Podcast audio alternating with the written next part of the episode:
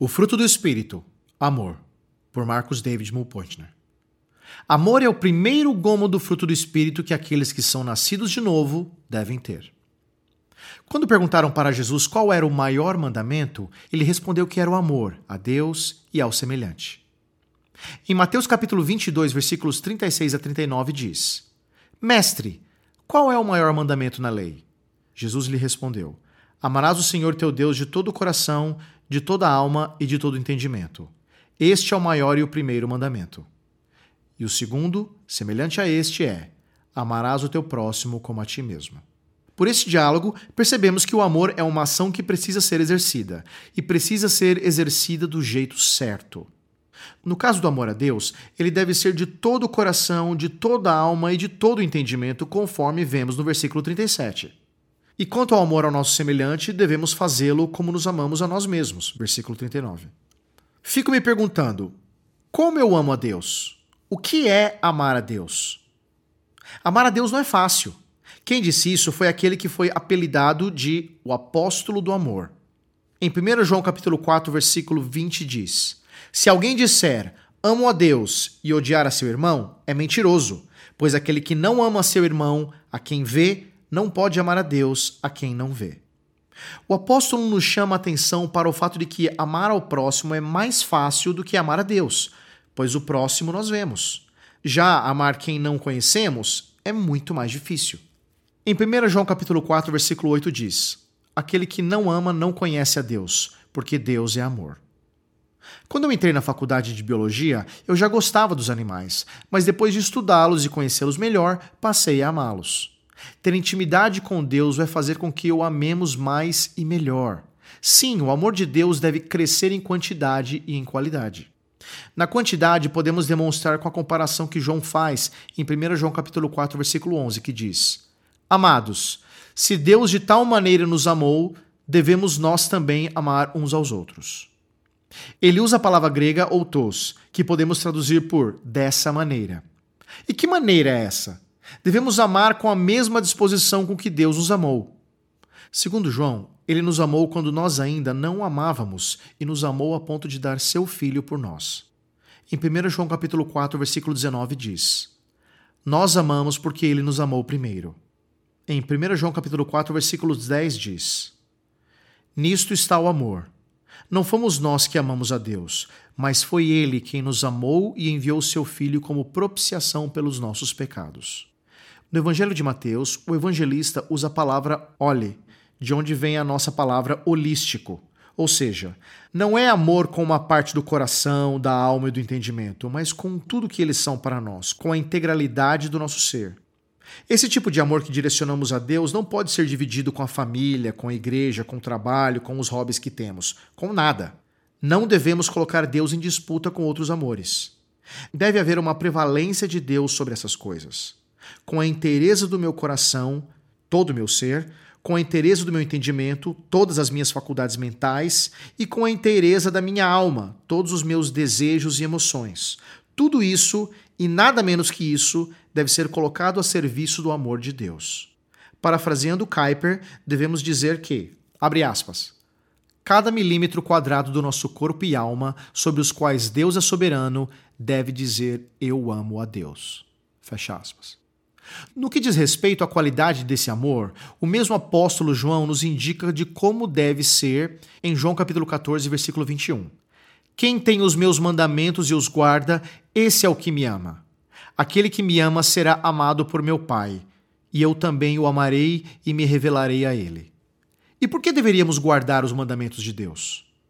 Para responder a essa pergunta, recorremos ao salmista em Salmos capítulo 119, versículo 11, que diz: Guardei no coração a tua palavra para não pecar contra ti. É o nosso pecado que nos afasta de Deus. Em Isaías capítulo 59, versículo 2 diz: Mas as vossas maldades fazem separação entre vós e o vosso Deus, e os vossos pecados esconderam o seu rosto de vós, de modo que não vos ouve. São os desejos impuros do nosso coração, expressos pela nossa boca, que nos contaminam. Em Mateus capítulo 15, versículo 11 diz: O que torna o homem impuro não é o que entra pela boca, mas é o que sai dela. É isso que o torna impuro. Em Lucas capítulo 6, versículo 45 diz: O homem bom tira o bem do bom tesouro do seu coração, e o homem mau tira o mal do seu mau tesouro, pois a boca fala do que o coração tem em grande quantidade. Portanto, o nosso coração deve estar sempre limpo pela palavra de Deus. Em João capítulo 15, versículo 3 diz: Vós já estáis limpos pela palavra que vos tenho falado. É isso que Paulo expressou ao nos dizer que devemos ser cheios do Espírito. Em Efésios diz: Mas enchei-vos do Espírito.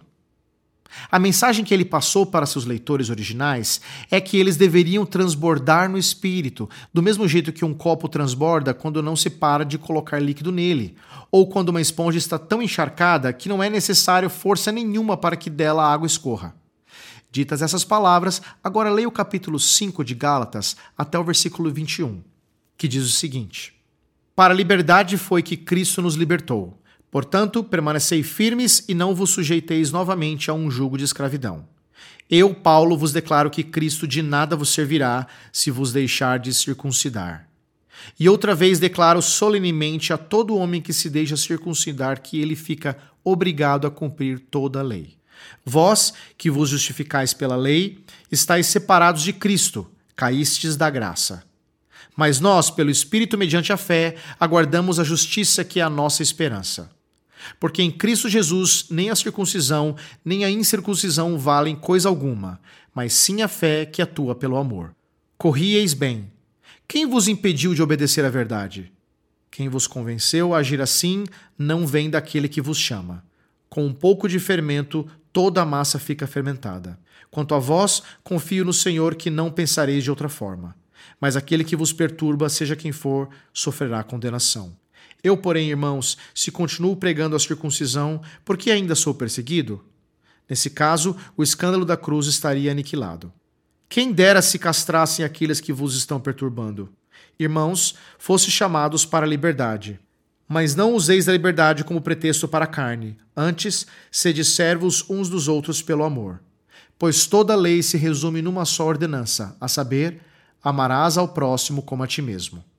Mas se mordeis e devorais uns aos outros, cuidado para não vos destruirdes mutuamente. Mas eu afirmo: andai pelo Espírito e nunca satisfareis os desejos da carne. Porque a carne luta contra o Espírito e o Espírito contra a carne. Eles se opõem um ao outro, de modo que não conseguis fazer o que quereis. Mas se sois guiados pelo Espírito, já não estáis debaixo da lei. As obras da carne são evidentes, a saber, imoralidade, impureza e indecência, idolatria e feitiçaria, inimizades, rivalidades e ciúmes, ira, ambição egoísta, discórdias, partidarismo e inveja, bebedeiras, orgias e coisas semelhantes a essas, contra as quais os previno, como já vos preveni antes. Os que as praticam não herdarão o reino de Deus. Já leu? Pois leia de novo e pense. É impossível alguém que ama a Deus do jeito que foi demonstrado se encaixar no relato que Paulo fez? Responda essas perguntas. Por acaso você ainda vive um jugo de escravidão? Você procura se justificar diante de Deus? Perturbamos ou somos perturbados? Damos vazão à nossa carnalidade? Nos destruímos mutuamente? Porventura desejamos o que é contrário ao Espírito? Somos guiados pelo Espírito? Manifestamos as obras da carne? Conclusão. Em contraposição às obras da carne, precisamos demonstrar o fruto do Espírito, e o primeiro gomo desse fruto é o amor. Como temos amado a Deus e ao nosso próximo? Você gostou deste post? Então compartilhe essa mensagem com seus amigos, sua igreja e familiares. Coloque o seu e-mail no nosso blog para não perder nenhum post. Siga-nos no Facebook, Instagram e Twitter. Conheça a Telmídia, vídeos cristãos para você e sua família. 15 dias grátis. Assista quando quiser, onde quiser.